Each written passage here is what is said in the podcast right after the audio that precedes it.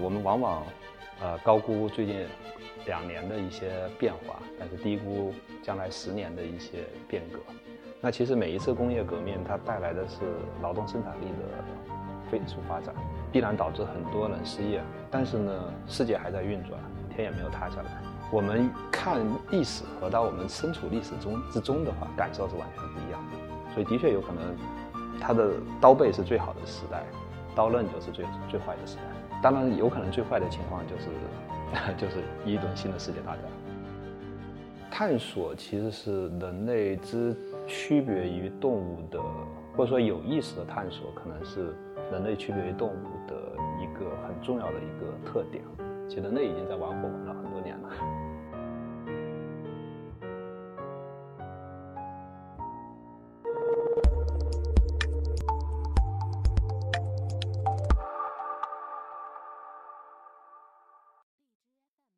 人工智能实际上是，呃，计算机科学家试图。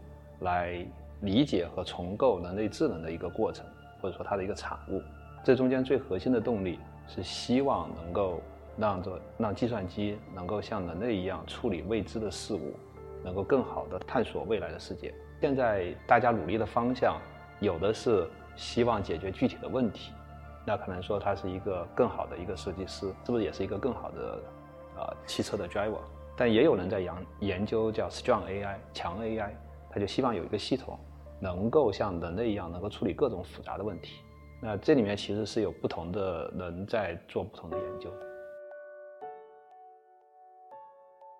创业之前，其实在这些大的互联网公司工作十多年，在一五年的时候就觉得 AI 技术其实到了一个突破点，然后它可以从互联网行业走出来，走到更多的行业，所以就一五年出来创业。那么出来创业的话，其实就会考虑在美国还是中国。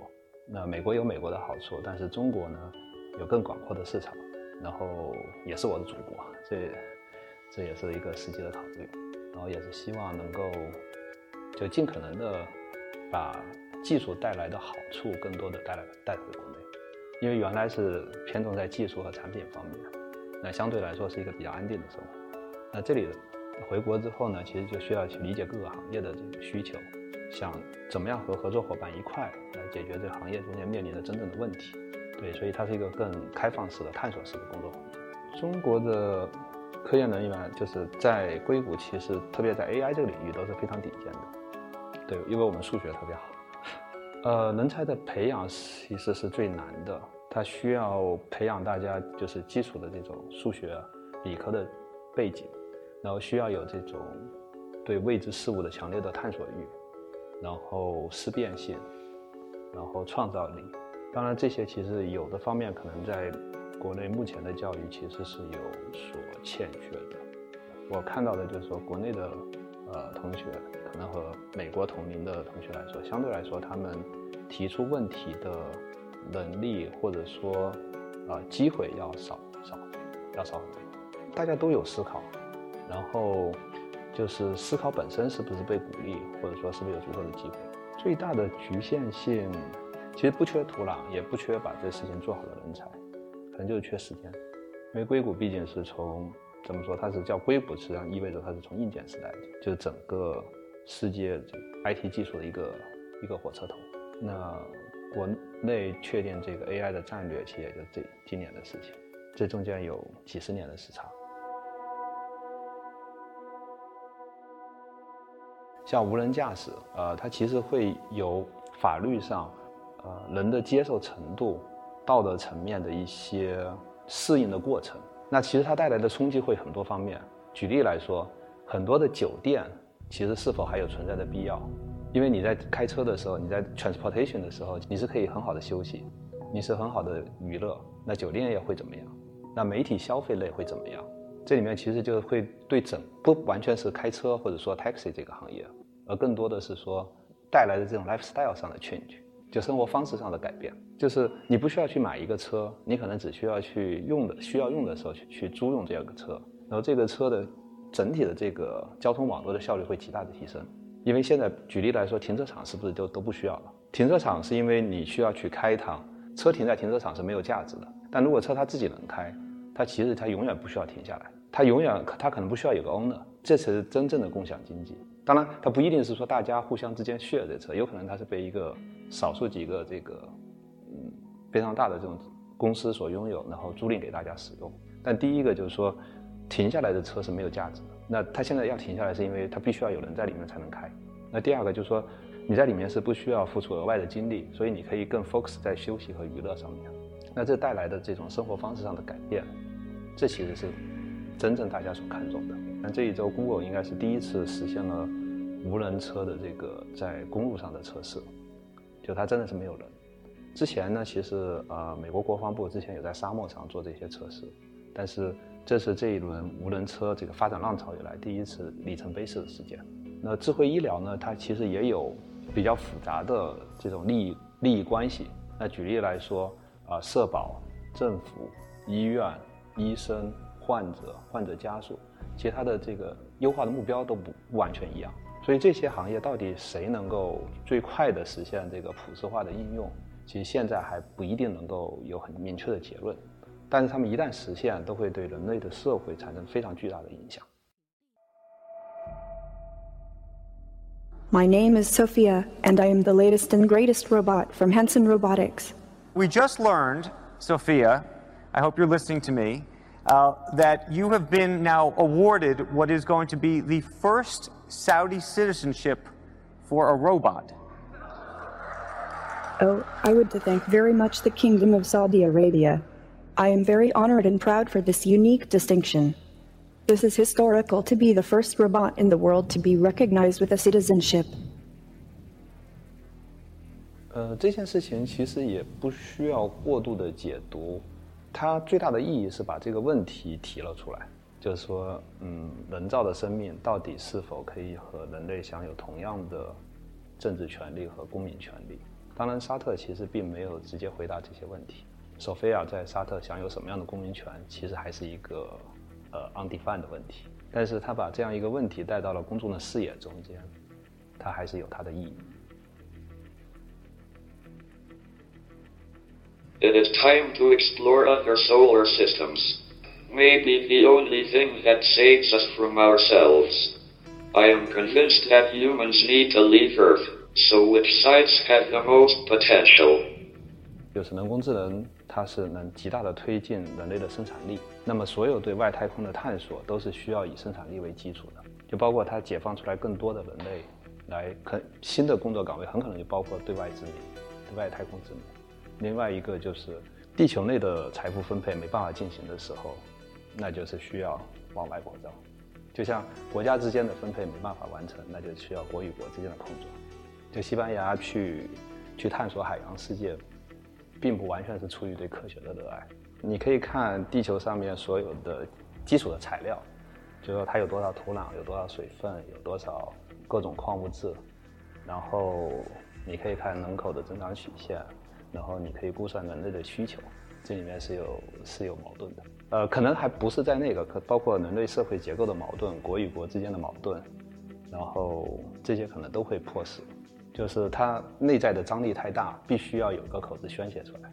对，像埃隆·马斯克为什么会要去做火星探索、火星殖民？呃，我相信他也是有类似的考虑。呃，鲁班我不是特别了解，但是我印象中鲁班设计出来的设计作品的评级好像是在助理设计师的这个级别，就是还远远没有到能够淘汰设计师的这样一个水准。当然，他的他更大的潜力是他的他有不停的学习的能力。呃，我们往往呃高估最近两年的一些变化，但是低估将来十年的一些变革。起点呢？如果它不存在就没有关系。如果真的会有这样一个突变的转折点的话，其实很多时候人类可能也不没办法意识到，就是它发生了也就发生了，但是几乎是不可预测的。如果它真的会有那样一个突变式的发展，那么它的后面的发后面的这个进展会非常迅速，就是等你意识到的时候，它已经发生了。但是所有的技术都有两种，都有双面性。也有可能会让你的生活变得更难以控制和预料。举个例子来说，就像手机的最近这十年的普及，它给人类带来了很大的方便，但是也带来了很多意料之外的问题。从心理学上来说，有现在有个新的课题叫做手机控制，就是手机现在其实已经对人有非常强的控制力了，而不是说人来控制这个技术。那手机其实还暂时不能和接下来 AI 所要发展的带来的变革相比。那已经可以看到它对人的生活的 lifestyle 的这种影响是非常巨大的，有正面的，有负面的。所以那，后续的发展也可以想象，它肯定会让很多人的生活更美好，也会带来很多新的问题，包括心理上的问题。你想，中世纪男女是不平等的，女性会被认为是男性的一个附属品。那再往前，男人之间都是不平等的，因为有奴隶制。所以这个技术的发展会推动社会结构的变化，但是呃，社会是结构的变化往往是远远落后于技术的变革。人工智能其实会类似于过去的这种工业革命的这样一个变革。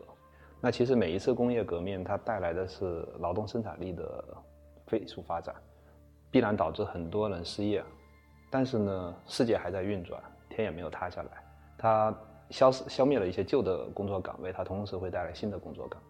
就像蒸汽机出现，那很多纺织女工下岗，但是世界其实还是更美好，对吧？有的汽车之后。那人力三轮车就这个职位几乎就消失了，很多这种例子，但它会带来很多新的新的岗位。我们看历史和到我们身处历史中之中的话，感受是完全不一样的。技术其实是一面是一个双刃剑，然后越锋利的技术，越锋利的刀，它的双面性就越强。所以的确有可能，它的刀背是最好的时代，刀刃就是最最坏的时代。呃，或者说我很难做定量的分析。到底哪种会更多，哪种会更少？当然，有可能最坏的情况就是，就是一轮新的世界大战，因为其实两次世界大战其实都是跟工业革命有关系。呃，生产力发展，然后财富分配跟不上生产力的发展，然后国内的再再分配是做不到，那只能通过国际间的再分配。那国际间的再分配的极端形式就是战争嘛，是有这种可能的。所以，的确有可能到最坏的时代。个体在这种大潮下面都是渺小的，能做的努力就是，反正尽自己的力努力让，这说有点有点太虚，但是这是真实的想法，就是让这个社会还是更美好一些。探索其实是人类之区别于动物的，或者说有意识的探索，可能是人类区别于动物的一个很重要的一个特点。技术的发展。各种方向的条件成成熟，其实在推动技推动 AI 的探索，所以很多时候也没办法说我们不做这个研究，人类就能相安无事。举个例子来说，其实核武器的发展，啊，就核技术的发展，其实给人类目前来说带来的危险远大于它的好处。这两个核武库，或者说现在的世界上的核武库，足够把世界毁灭若干次。那再举个例子。呃，有很多核电站现在都是在地震带的边缘。那真的要是发生，某些国家要是发生比较大规模的地震，这个灾影响也是灾难性的。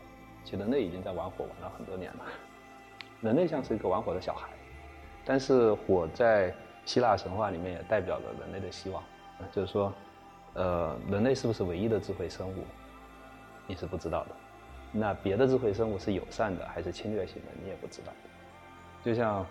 古代的，就像中国的清朝，就闭关锁国的后果，有可能就是带来，呃，灭顶之灾。